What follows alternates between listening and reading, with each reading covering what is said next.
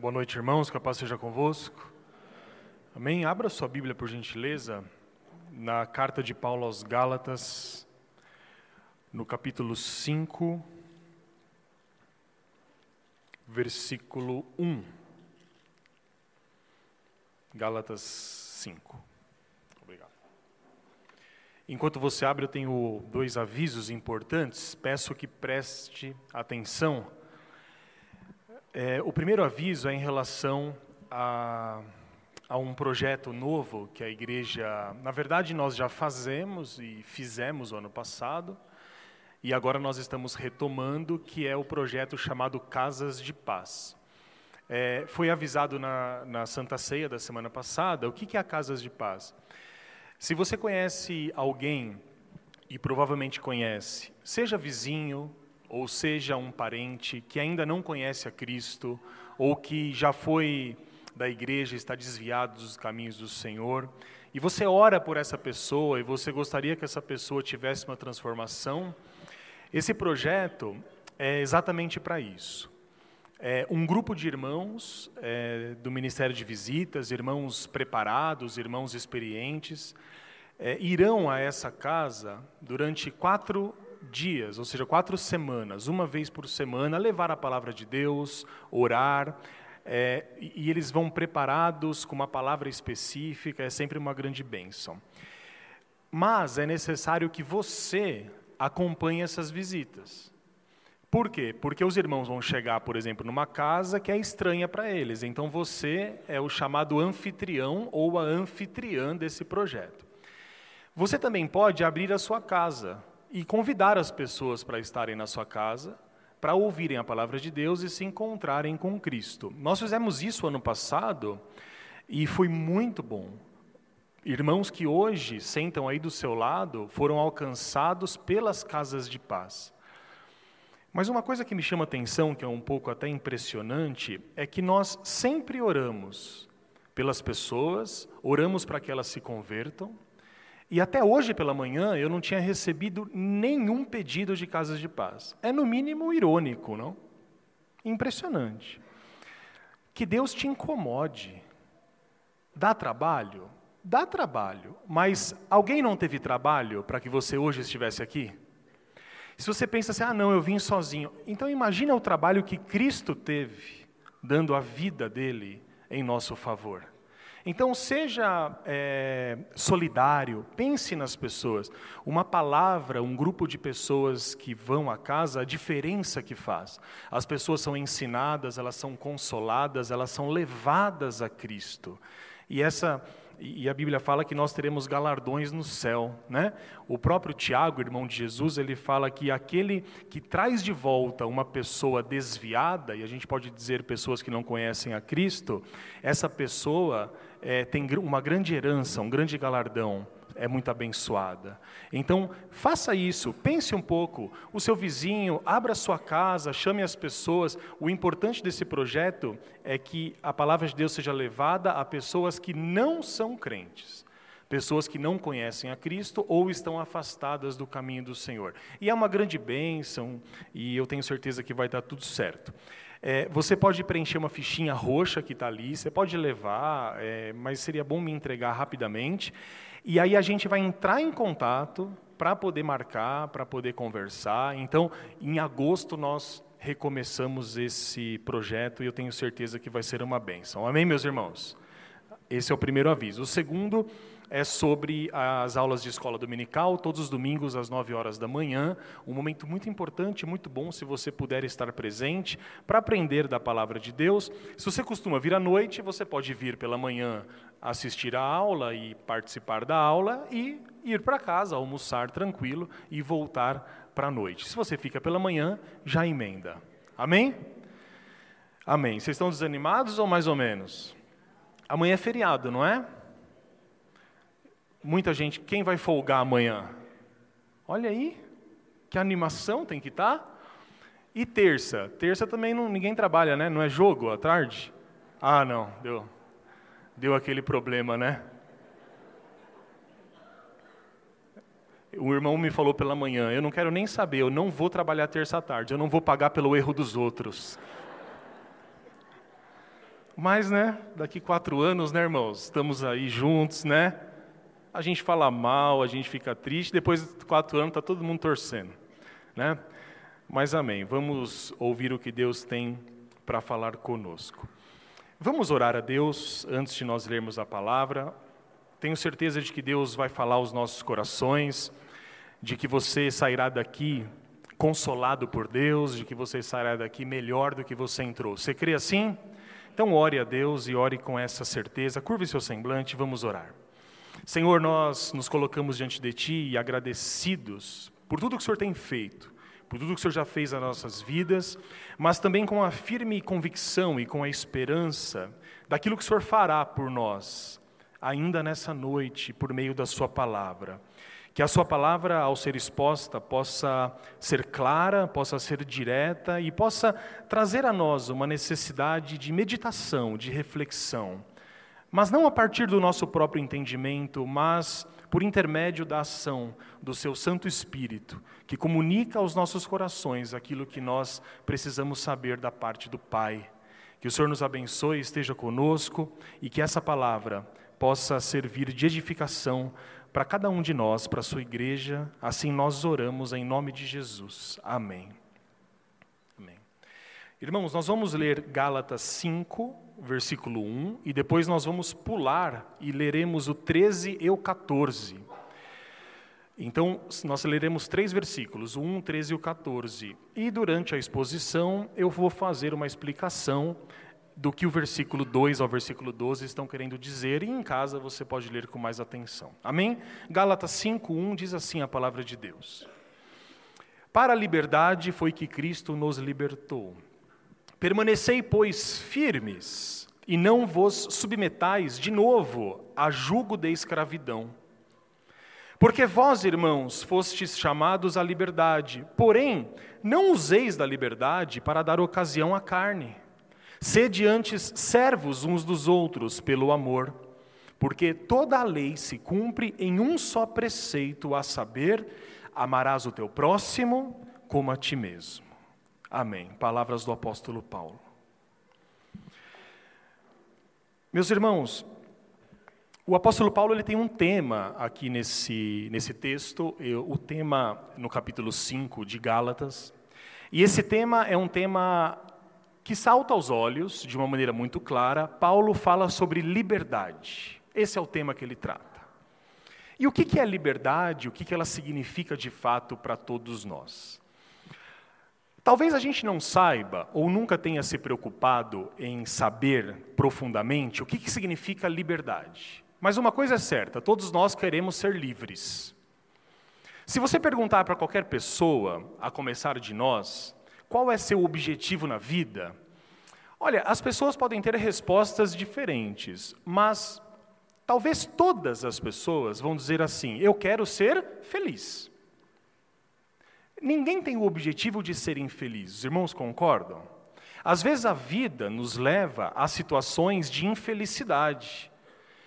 E às vezes nós fazemos até escolhas erradas que nos levam à infelicidade. Mas ninguém deseja ser infeliz. As pessoas se casam para ser felizes. As pessoas estudam para ser felizes. As pessoas trabalham para alcançar a felicidade. Então, por mais que a nossa vida seja às vezes difícil ou é, marcada por contratempos, nós desejamos e não perdemos a esperança e queremos ser felizes. Mas é muito difícil pensar numa vida feliz sem liberdade. Os irmãos concordam com isso? Muito difícil. A liberdade, ela faz parte do processo para se alcançar a felicidade. Muito difícil que alguém seja feliz sem ser livre. E eu posso dizer sobre vários aspectos da falta de liberdade. Quantos irmãos aqui, por exemplo, já não experimentaram a prisão de um hospital? Já ficaram doentes, presos numa cama de hospital durante algum tempo? Existe talvez coisa pior do que isso? Muito difícil, muito difícil. Ou às vezes a gente pode ficar preso numa situação emocional que nós não conseguimos ir para frente porque temos uma situação atrás que sempre nos prende. E aí, quando a gente vai para frente, parece que a gente se lembra daquela infelicidade e a nossa liberdade vai embora.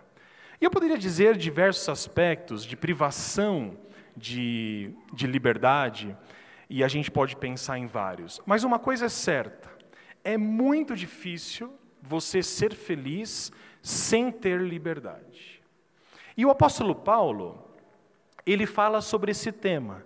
E a pergunta que nós vamos tentar aqui responder é a seguinte: o que significa ser livre? Porque se eu quero ser livre, eu preciso entender o que é ser livre. Porque senão eu posso procurar a liberdade em lugares errados. Quer ver um exemplo? É, quando a gente fala de felicidade, todo mundo quer ser feliz. Mas em quais lugares as pessoas buscam a felicidade? São nos lugares certos? Ou às vezes as pessoas buscam em lugares errados? Pois bem, imagina que, nós, que eu estou infeliz. E eu digo assim: bom, a solução para o meu problema é comprar. Comprar. Eu vou comprar alguma coisa. Quantas pessoas não pensam assim? As pessoas compram e consomem sem precisar, porque esse consumo traz uma sensação de felicidade. Não se enganem, comprar, adquirir um produto é algo prazeroso. Mas qual que é o grande problema? A felicidade que você sente ali, ela desaparece rápido. E para você ter aquele sentimento de volta, o que, que você faz? Compra de novo. E aí você se endivida, e aí compra de novo. Porque você teve aquela sensação boa, só que aquela sensação foi embora. E se você diz que comprar traz felicidade, você vai querer ser feliz o tempo todo, e começa a comprar o tempo todo. E esse é apenas um exemplo de como nós podemos buscar a felicidade em coisas que não trazem a felicidade. Nós buscamos a felicidade na comida, buscamos a felicidade em relacionamentos que não são relacionamentos saudáveis. Nós buscamos felicidade no dinheiro, buscamos felicidade no emprego, mas o que Paulo diz aqui, e a questão que ele levanta é a seguinte: o que significa para um crente ser livre? Você quer ser livre? Eu quero. Mas o que significa para um cristão alcançar a liberdade? Quais as respostas que a Bíblia nos dá sobre esse assunto? Será que ser livre é fazer o que quiser? Será que ser livre é não servir as pessoas, mas ser servido pelas pessoas. Para a maioria das pessoas, isso é liberdade. As pessoas pensam assim: quando eu for livre, eu vou fazer o que eu quiser, não vou dar satisfação para ninguém. Mas será que esse é um pensamento bíblico, é um pensamento cristão? E aí a gente vai um pouco pensar em como Jesus, o nosso Senhor, é retratado no Novo Testamento. Jesus é chamado, dentre outras coisas, de nosso libertador. Jesus é aquele que traz a nossa liberdade. E essa liberdade que havia sido perdida porque nós éramos escravos do pecado. Portanto, se o nosso Senhor Jesus, ele é chamado de nosso libertador, o apóstolo Paulo diz no texto que nós lemos: "Foi para a liberdade que vocês foram chamados e não para a escravidão". Certa vez Jesus Cristo, ele estava conversando com alguns judeus e ele Jesus ele, ele faz a sua famosa frase, que os irmãos vão lembrar dela agora. Jesus diz assim, em João 8: Se vocês permanecerem firmes na minha palavra, verdadeiramente serão meus discípulos, e conhecerão a verdade, e a verdade vos libertará. Todos nós conhecemos muito bem esses versículos, em João 8, 31 e 32. E esses versículos, eles falam sobre sermos livres e que uma vez conhecendo a verdade, essa verdade nos liberta. Mas o que significa de fato essa liberdade cristã? Do que, que Jesus te liberta? Nós cantamos, tem um hino que nós cantamos que Cristo é nosso libertador. Mas do que, que Jesus te libertou de fato? Jesus ele nos livra do quê? Do que, que ele nos liberta? Eu creio que antes de qualquer coisa, a liberdade cristã, ela nos liberta da terrível servidão de termos que alcançar a nossa própria salvação com as nossas obras. Os irmãos entendem isso? O apóstolo Paulo diz em Efésios 2, a partir do versículo 8, o seguinte: Vocês foram salvos pela graça e não pelas obras. Vocês foram salvos pela fé. E essa fé que vocês têm, ela é um dom de Deus. Ela não vem por obras para que ninguém se glorie, ou seja, para que ninguém se ache melhor do que o outro. Mas o que o apóstolo Paulo está dizendo aqui, do versículo 2 ao versículo 12, que nós não lemos aqui, é que a gente tem uma dificuldade de aceitar as coisas que são de graça. Vamos pensar, por exemplo, as pessoas compram água. Água mineral as pessoas compram. A mais cara, qual é? Bonafonte.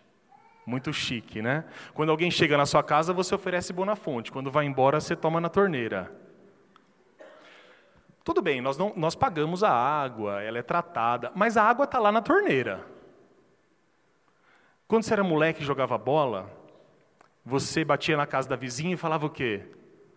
Dá um pouco de água, tia, não é? E ela vinha com a mangueira e você tomava feliz, não era assim? Mas as pessoas compram água. Por que, que as pessoas compram água e não bebem da torneira? Mesmo que da torneira seja potável e seja saudável. Porque nós desconfiamos de coisas que não nos custam, ou coisas que são muito baratas. E parece que quando nós compramos a água, aquilo nós pagamos e a água é de melhor qualidade. O que é um, um ledo engano. Quando a gente pensa no Evangelho, esse é o problema que Paulo estava enfrentando.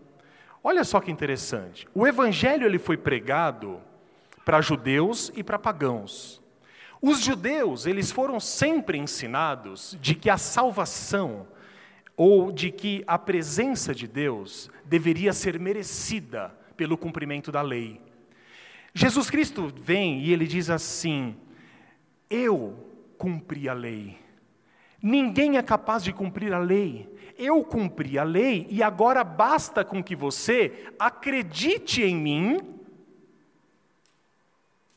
e as coisas se resolvem. E você será salvo. E aí, esses irmãos aqui da Galácia, dessa igreja, eles ouviram a mensagem de Paulo, eles aceitaram essa verdade, mas eles estavam desconfiados de que não era só isso. Eles estavam querendo ser merecedores da graça de Deus. E para isso eles estavam voltando às velhas práticas da lei. Os irmãos entendem isso? Se antigamente era necessário que você se circuncidasse, e a circuncisão era um símbolo físico da união de Deus com a pessoa.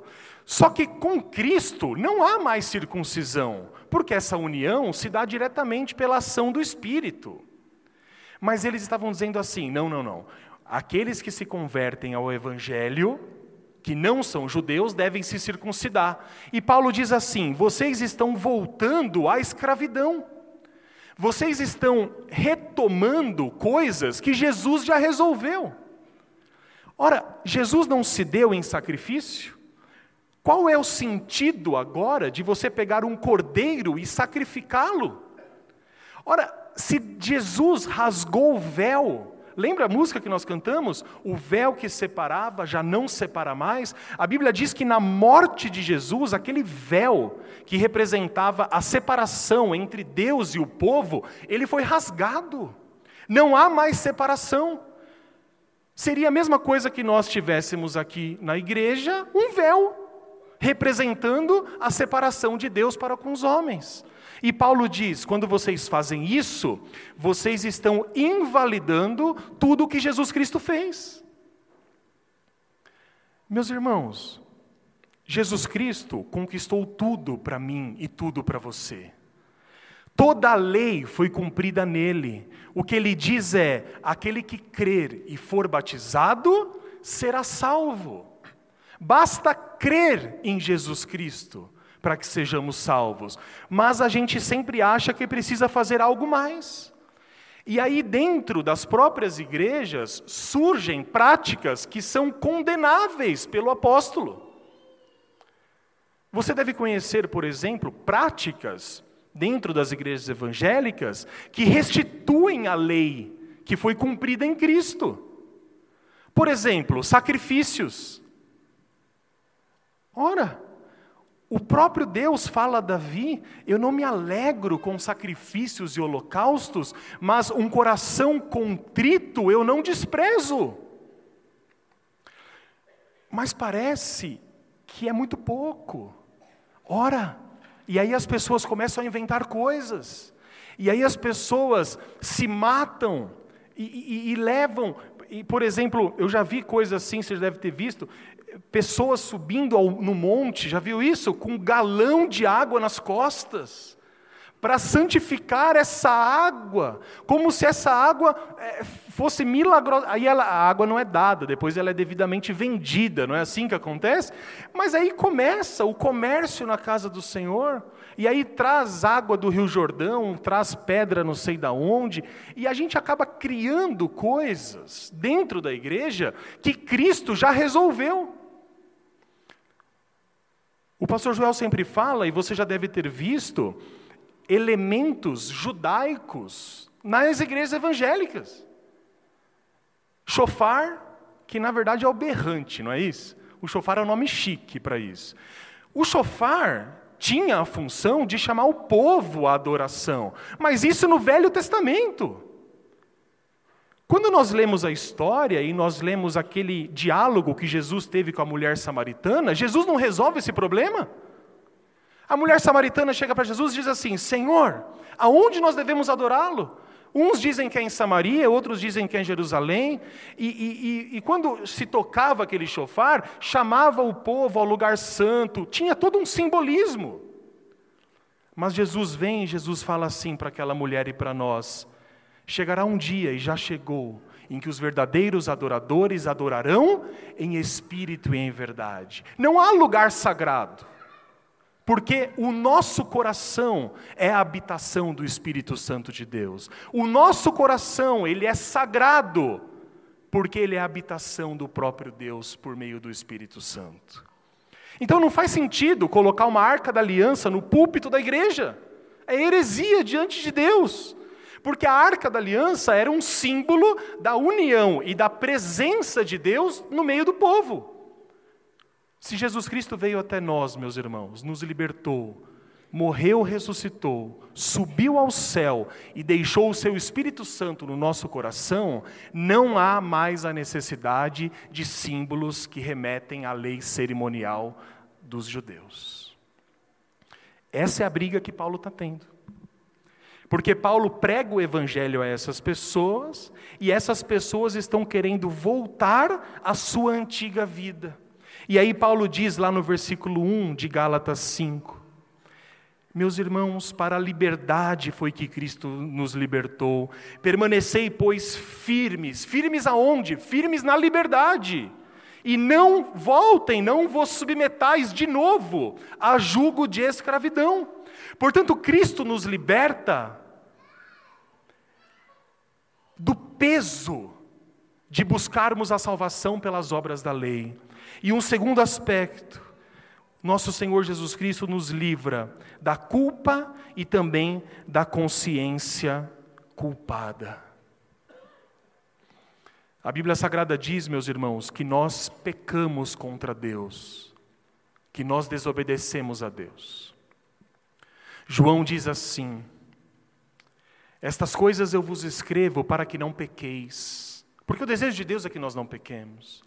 Mas ele completa dizendo: Mas se por acaso vocês pecarem, lembre-se de que há um advogado no céu, Jesus Cristo, o justo Senhor, que intercede a nosso favor a Deus Pai Todo-Poderoso.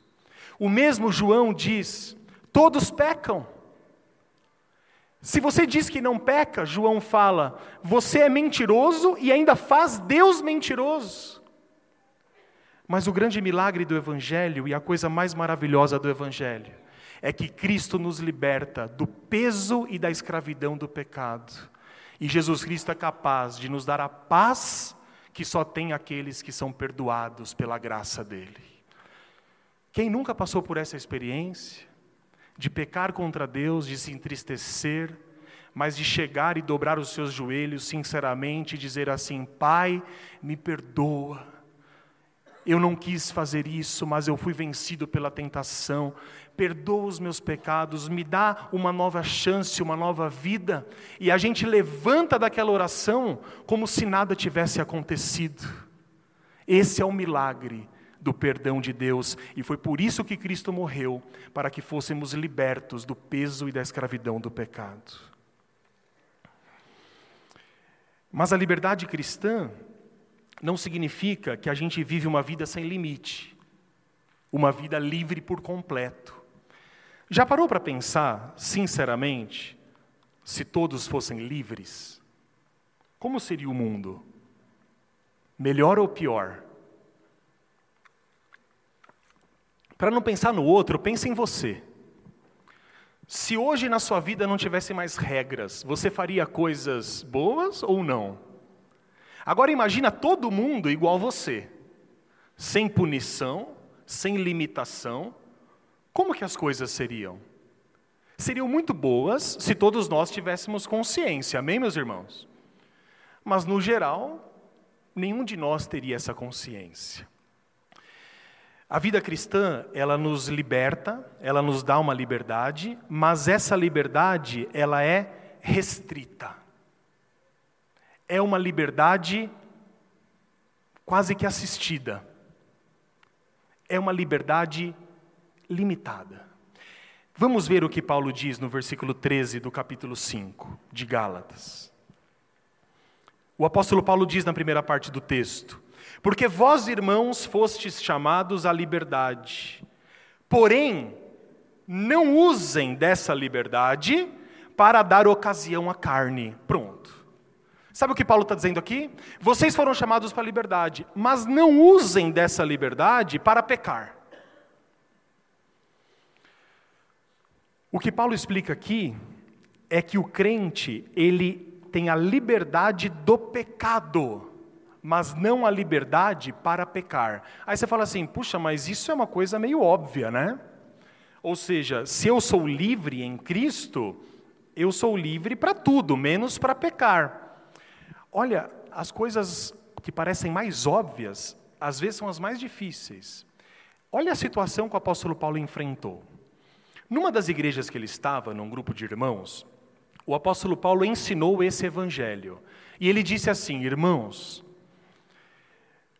quando vocês pecam, a graça de Deus é manifestada em vocês, pela misericórdia, pelo perdão. Algumas pessoas que ouviram essa pregação, pensaram o seguinte: então eu vou pecar muito, para que a graça de Deus seja muito derramada em mim.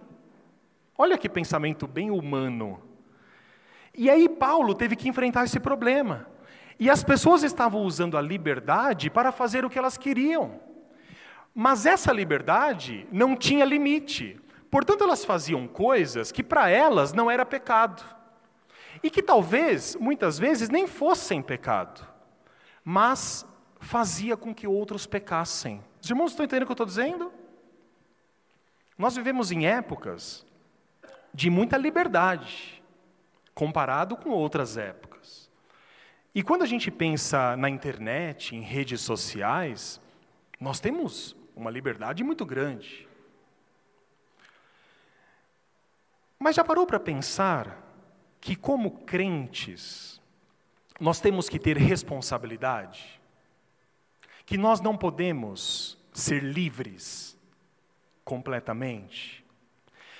Às vezes, tem coisas que nós postamos ou que nós curtimos em redes sociais que não são pecado em si, mas que podem servir de tropeço para outros irmãos. Estão entendendo o que eu estou dizendo? Ora, eu posso estar numa mesa de bar com os meus amigos da faculdade Eu acho muito engraçado gente que acha isso legal. Depois que passa um tempo, você vê como que isso é bobagem, né? Mas tudo bem, vamos respeitar os tempos. E aí a pessoa é crente, ela está na igreja, mas ela posta no Facebook, ela lá, mas ela não está tomando cerveja, ela está tomando Coca-Cola. Mas quem vê aquela foto sabe disso. Isso vai causar mais bem ou mais mal? Mas aí a pessoa, cheia de razão, ela fala assim: não, não, com Cristo eu sou livre, Deus sabe da minha vida, eu não me importo com os outros. Mas será que é isso que o Evangelho fala? Quando você vai falar com uma pessoa assim, a pessoa tem a desculpa na ponta da língua. Ela vai falar assim: não, mas se eu for pautar a minha vida pelas outras pessoas, essas pessoas são fracas na fé, elas se escandalizam à toa. Mas vamos para a Bíblia. O apóstolo Paulo, certa vez, ele disse assim: por amor a Cristo, eu me fiz forte com os fortes e fraco com os fracos.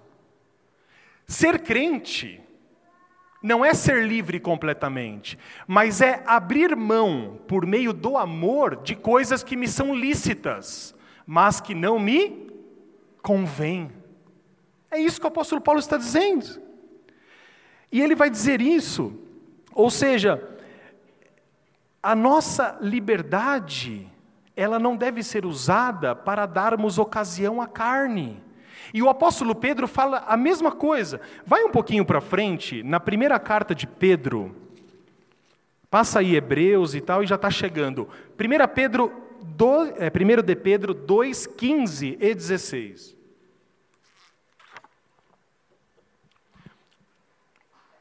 Observe o que o apóstolo Pedro diz aqui. 1 de Pedro 2,15.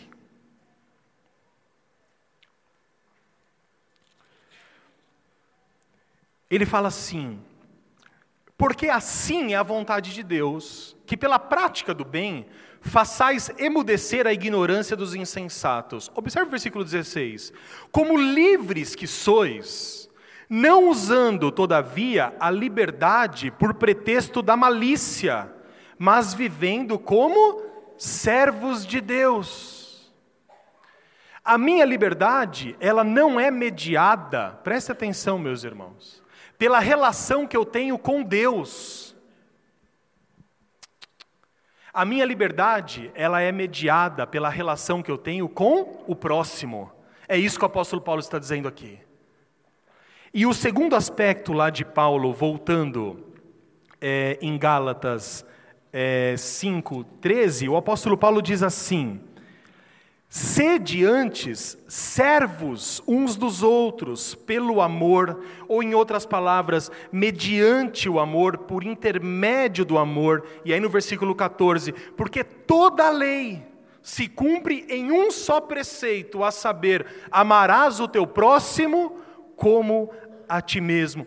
A Bíblia nos ensina o seguinte: sejam servos uns dos outros por meio do amor, através do amor. E aqui, meus irmãos, nós encontramos uma aparente contradição. Porque ser livre é fazer o que quer. Mas para o cristão, aquele que ama a Deus, aquele que considera as palavras de Cristo não significa exatamente isso. O apóstolo Paulo diz: Irmãos, vocês foram chamados para serem livres, mas antes sejam servos uns dos outros em amor. Olha que paradoxo. É uma contradição, porque eu aprendi minha vida inteira, fora da Bíblia, de que ser livre é fazer o que eu quiser. Mas para a Bíblia, para o apóstolo Paulo, ser livre é ser escravo do outro. E essa é a beleza do Evangelho, porque o Evangelho, meus irmãos, ele contraria a lógica humana. É isso que é importante que nós entendamos. Às vezes você está em dúvida se você está indo no caminho certo. Aí, às vezes, você é um crente sincero e você tem que tomar uma atitude e você pensa assim: o que, eu vou fazer? Será que eu faço isso? Será que eu não faço? Olha, o melhor conselho é o seguinte: observe o que as pessoas que não conhecem a Deus, observe o que elas fazem. Faz o contrário. Já resolve o problema. A Bíblia não fala que união existe ou que comunhão existe entre a luz e as trevas. Então, às vezes, a gente está em dúvida do que valorizar. Observe no mundo que as pessoas valorizam. Sabe o que você começa a fazer? Desvaloriza aquilo e começa a valorizar outras coisas. Para o homem que não considera as palavras de Jesus, o que significa ser livre? Ser livre significa não servir a ninguém. As pessoas não têm esse objetivo na vida? Um dia eu serei livre. Não tem isso? Quando você é adolescente e você quer ser livre, o que você pensa? Eu vou sair da casa dos meus pais. Porque a figura dos pais naquele momento é uma figura que tira a sua liberdade, que não deixa você fazer o que quer. E nós, como somos rebeldes, e essa rebelião ela vem do pecado, nós desejamos nos livrar de quem nos escraviza, e no caso são os nossos pais. E a gente diz assim: não, eu vou ser livre, eu vou ser livre para que ninguém mais mande em mim. Esse é o pensamento do mundo. A pessoa do mundo, ela quer ser livre para mandar em todo mundo. E se ela puder se vingar das vezes que ela foi maltratada, ela vai fazer isso. Você já viu aquela pessoa que é maltratada no emprego e ela tem o desejo de virar patrão? Para quê? Para maltratar o outro. É uma loucura isso. Porque a pessoa sofre, mas ela quer ser patrão para que ninguém mais a maltrate. Tudo bem, mas no íntimo ela quer ter a possibilidade de maltratar o outro, como se aquilo fosse resolver.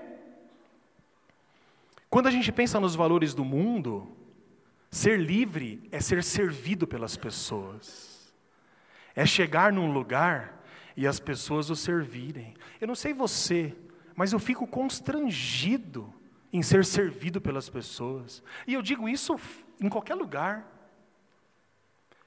Não é estranho quando você é servido pelas pessoas?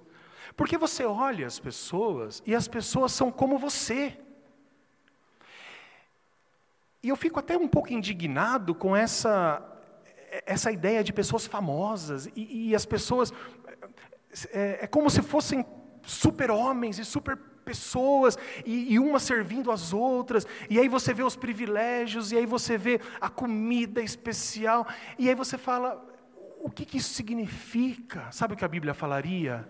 Salomão, lá em Eclesiastes, ele fala assim: Eu já vivi tudo isso, e isso é correr atrás do vento. Isso é vaidade, tudo é vaidade, essas coisas passam. Nós devemos tomar cuidado com a nossa alma, com aquilo que nós estamos fazendo, porque uma vida boa aqui na terra, tudo bem, ninguém quer viver mal, mas a vida boa aqui na terra, para os padrões do homem, é uma vida diferente dos padrões que Deus estabelece para a gente. E quando a gente vai para a Bíblia, a Bíblia nos leva a outra direção. E é isso, meus irmãos, que o apóstolo Paulo está ensinando aos irmãos da igreja da Galácia, e foi o que também nosso Senhor ensinou aos discípulos antes da festa da Páscoa. Eu gostaria de ler com os irmãos o Evangelho de João, capítulo 13, versículo 1 ao versículo 17. Vamos ouvir as palavras do nosso Senhor Jesus Cristo a respeito desse assunto.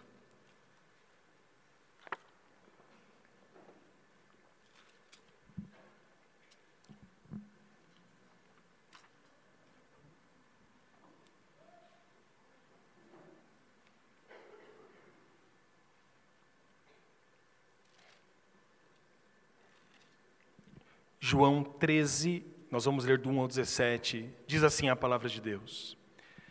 Ora, antes da festa da Páscoa, sabendo Jesus que era chegada a sua hora de passar deste mundo para o Pai, tendo amado os seus que estavam no mundo, amou-os até o fim. Durante a ceia, tendo já o diabo posto no coração de Judas Iscariotes, filho de Simão, que traísse a Jesus, Sabendo Jesus que o Pai tudo confiara às suas mãos e que ele viera de Deus e voltava para Deus, levantou-se da ceia, tirou a vestimenta de cima e, tomando uma toalha, cingiu-se com ela. Gostaria que os irmãos parassem um pouco e observassem a cena. Jesus estava prestes a morrer, havia participado da ceia. Judas já teve o coração tomado pelo diabo, Jesus já sabia que Judas iria traí-lo. A Bíblia fala que Jesus já tinha cumprido a sua missão, ele já estava consciente de que tinha amado os seus discípulos e amado até o fim. E nesse momento tão solene e glorioso, o versículo 4 diz que algo acontece de repente. Imagine a cena: Jesus levanta-se da ceia, e eu imagino as pessoas olhando para ele. O que, que ele vai falar, o que, que ele vai fazer? E a Bíblia diz assim: tira a vestimenta de cima e, tomando uma toalha, cingiu-se com ela, ou seja, colocou a toalha em volta ali da cintura e das pernas. Versículo 5: Depois deitou água na bacia e passou a lavar os pés aos discípulos e a enxugar-lhes com a toalha com que estava cingido. Aproximou-se, pois, Simão Pedro, de Simão Pedro, e este lhe disse: Senhor, tu me lavas os pés a mim? Respondeu-lhe Jesus: O que eu faço não o sabes agora, compreendê-lo-ás depois. Disse-lhe Pedro: Nunca me lavará os pés. Respondeu-lhe Jesus: Se eu não te lavar, não tem partes comigo. Então Pedro lhe pediu: Senhor, não somente os pés, mas também as mãos e a cabeça.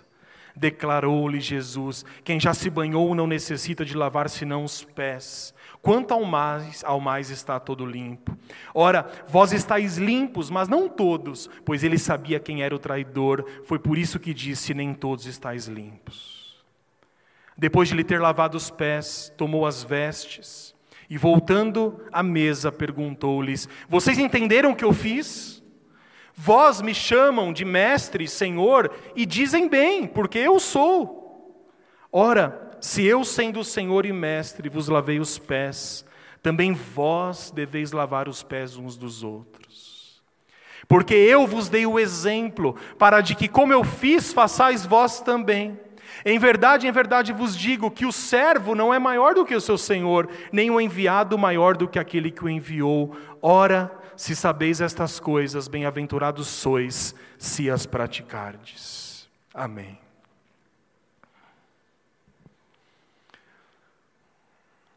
Jesus Cristo destrói a lógica humana, inverte a lógica humana. Naquela época, na Palestina, e esse é um costume bem oriental, até os dias de hoje esse costume ainda existe. As cidades e as estradas, obviamente, não eram asfaltadas, muito empoeiradas. Imaginem cidades que pouco chovia, com muita areia, muito sol, e quando umas pessoas iam visitar as outras, elas chegavam em casa, da, da casa da visita, com o pé sujo. E havia um costume, que também era um costume cerimonial judaico, mas um costume de que quando alguém chegasse na casa do outro, o servo dessa casa o empregado dessa casa trazia uma bacia com água, se ajoelhava, colocava a toalha no, no, na perna, na, na, na barriga e lavava os pés do convidado. Isso era um sinal de cuidado para com o visitante e também era um sinal de que era um papel do servo fazer aquilo. O Senhor, o dono da casa, não lavava os pés de ninguém. Quem lavava os pés era o empregado. Era aquele que era o servo da casa, era o menor da casa. Então, sabendo disso, e os judeus, discípulos de Jesus eram judeus, viviam assim. Imagine o susto quando Jesus Cristo se levanta, tira a sua veste de cima, coloca a toalha e se ajoelha para lavar os pés. O que, que você faria? Talvez aquilo que Pedro fez. Pedro falou: Senhor, pelo amor de Deus, não faça isso. Sou eu que tenho que lavar os seus pés. É, é, é muita falta de honra o mestre senhor lavar os meus pés. Mas isso já tinha acontecido no início do ministério de Jesus. Vocês lembram quando Jesus ele se caminha para ser batizado por João Batista? Quando Jesus se aproxima de João, e João era um homem nobre nos padrões de Deus, e também reconhecido pelo povo como sábio. Jesus certa vez disse assim: Não nasceu homem de mulher maior do que João.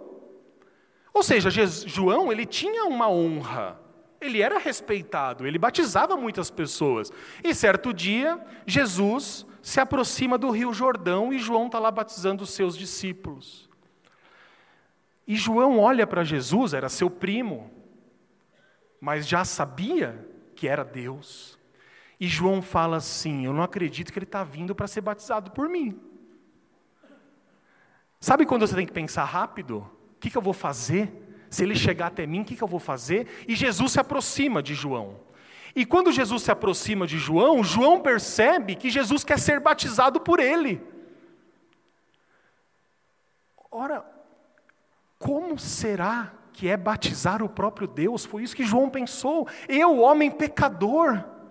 E João chega para Jesus e fala: Senhor, eu não vou te batizar.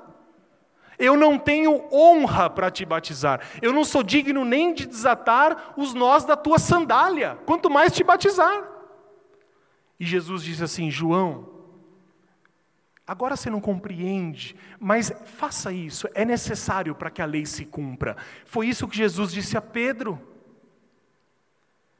E a explicação que Jesus dá é a seguinte: porque eu, versículo 15, vos dei o exemplo, para que, como eu fui humilde, como eu vos fiz, façais vós também.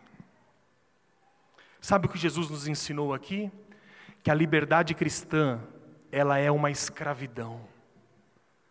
Que a liberdade em Cristo, ela te torna servo de Deus e servo dos próximos. E essa é a loucura da pregação, é o que Jesus nos ensina, é que o apóstolo Paulo e o apóstolo Pedro nos ensinam nas suas cartas. Como crentes, nós não somos livres para dar lugar à carne, para querer ser servido, para ter lugar de destaque na obra do Senhor, para ter lugar de destaque nessa sociedade corrompida.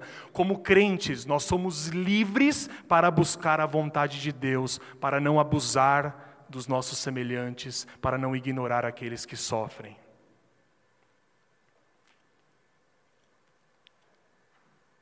Não é assim que o mundo pensa. Né? Não é assim que o mundo pensa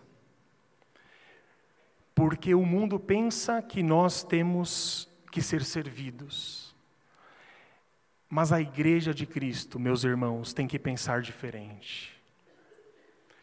Não existe lugar no mundo em que todos são efetivamente iguais do que na igreja dos crentes, na congregação dos santos. Não há lugar nesse mundo em que todos aqui são iguais diante de Deus e diante dos próximos.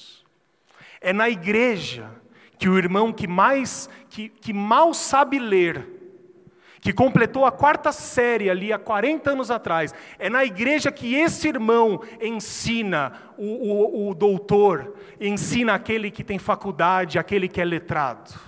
É na igreja que o homem de destaque lá fora chega mais cedo no domingo para lavar o banheiro e faz isso feliz pelo privilégio de servir uns aos outros. É na igreja de Jesus que não há acepção de pessoas, que não há diferença por escolaridade, por cor, por lugar de nascimento. Essa é a beleza do Evangelho e é isso que Jesus diz no versículo 14. Ele fala: Se eu, sendo Senhor e Mestre, vos lavei os pés, também vós deveis lavar os pés uns dos outros, porque eu vos dei o exemplo, para que, como eu fiz, façais vós também. A gente poderia fazer um recorte E lá na carta de Paulo aos Romanos, quando Paulo fala da maravilhosa soberania de Deus, e ele diz assim: aonde está a vossa jactância agora? Aonde está vossa, o vosso orgulho? Não há orgulho, mas há humildade diante de Deus, porque o próprio Senhor e o próprio Mestre se submeteu a lavar os pés dos discípulos, quanto mais nós, que não somos nada sem Deus, não vamos fazer uns pelos outros. Nós não somos assim? Quem é o nosso mestre? Jesus Cristo. Qual é o exemplo que ele deixou? Que nós o sigamos. Eu comecei falando de futebol e vou dar um exemplo de futebol. Algum tempo atrás, em 2015 aproximadamente, o, o grande São Paulo Futebol Clube, que se Deus quiser, estamos voltando aos bons tempos, repatriou um jogador muito famoso chamado Kaká. E o Kaká foi muito bem no São Paulo, na volta. Claro, dentro das suas limitações. E eu vi uma entrevista de um diretor do clube dizendo assim: o Kaká, ele pode talvez não estar jogando bem como ele jogava. Mas o Kaká já foi o melhor jogador do mundo. Ganhou o título lá da FIFA de melhor jogador do mundo, 2007, se eu não me engano. O Kaká já jogou em grandes clubes europeus, ele é respeitado em todos os lugares. Quando aquele preguiçoso, estava falando do ganso, sabe o ganso, né? Preguiçoso que só. Quando aquele preguiçoso que joga do lado do Kaká vê o Kaká dando carrinho e correndo, ele fica com vergonha e ele vai dar carrinho e correr também. Os irmãos estão entendendo isso? Se você chega numa igreja e os pastores, os líderes, recebem panos brancos, frutas vermelhas, isso vai ser bom, hein? coloca uma cabine aqui com ar-condicionado, só ninguém. Agora, se você chega numa igreja em que não há privilégio, em que os líderes da igreja, em que os pastores da igreja trabalham no que precisar, qual é o impacto que isso tem na vida das pessoas? Você vai olhar e vai dizer assim: não existem superpessoas. Existem pessoas que foram lavadas e remidas pelo sangue do nosso Senhor Jesus Cristo. E isso não deve ser feito por obrigação, mas é um chamado do Evangelho. E uma coisa que eu aprendi muito cedo, e devo isso a, a, ao estudo, ao, aos pastores da igreja, mas um livro em particular mudou a minha vida em relação a isso. É um livro grande chamado Lições aos Meus Alunos, de um pastor chamado Charles Spurgeon. E ele disse assim: se você almeja o ministério para ter privilégio, você está no lugar errado. Se você almeja o ministério para ser honrado pelas pessoas, para que as pessoas te considerem importante, você está no lugar errado. Porque não foi isso que Jesus Cristo recebeu. Porque o Senhor e Mestre, que deveria ser respeitado, que deveria ser ouvido, foi ignorado pelas pessoas, foi cuspido no rosto, teve a sua barba e seus cabelos arrancados na cruz. E é por isso que Jesus diz a todos nós, independente de quem nós sejamos, independente do que nós façamos, dentro ou fora da igreja. Jesus diz assim: Eu, que sou Senhor e Mestre, eu que sou o próprio Deus encarnado, eu que morava com o Pai na glória, eu que tinha todo o direito de exigir todas as honrarias, abri mão disso por amor de vocês, quanto mais vocês devem fazer isso uns com os outros. Meus irmãos, para terminar a mensagem, Jesus nos ensina e nos chama a uma vida de liberdade. Com Jesus Cristo agora nós somos livres de fato. Livres para controlar os nossos desejos. Somos livres para resistir aos vícios e ao pecado. Nós não éramos livres, nós éramos escravos do pecado. Mas agora Deus, por meio de Cristo e pelo Espírito que habita em nós, nos restituiu a capacidade de dizer não, a capacidade de não fazer, a capacidade de fato de ser livre diante dele, diante dos homens. E acima de tudo, se tiver que ter um resumo dessa pregação, o apóstolo Paulo, Pedro e o próprio Jesus que nós lemos nos ensina nós somos livres para amar e servir uns aos outros. Somos livres não para fazer o que quisermos, mas somos livres para obedecer a palavra de Deus. Que essa palavra possa servir de estímulo para todos nós, de que a vida cristã é uma vida diferente. Amém, meus irmãos? Não é uma vida como o mundo. O mundo valoriza o poder, o mundo valoriza que os outros nos sirvam, mas a casa de Deus valoriza a humildade e valoriza a servidão em amor que nós temos uns com os outros. Talvez você não tenha esse desejo no coração, Talvez você fale assim: puxa, essa palavra é uma palavra bonita, é bíblica, mas eu não consigo ser humilde a esse ponto, eu não consigo servir aos outros, eu, eu fico bravo no estacionamento, eu não, eu, não, eu não sou assim. Olha só, o apóstolo Paulo diz lá na primeira carta aos Coríntios: ele diz assim: existem muitas coisas que as pessoas pedem a Deus, as pessoas pedem dons diversos, mas tem um dom que as pessoas pedem pouco. Mas esse dom é o maior dom de todos, que é o dom do amor. Se você não ama as pessoas, se você não simpatiza com os fracos, se você não tem esse desejo no coração, sabe o que você pode fazer? Ore a Deus, peça a Deus e Ele vai te dar esse privilégio. Curve seu semblante em nome de Jesus.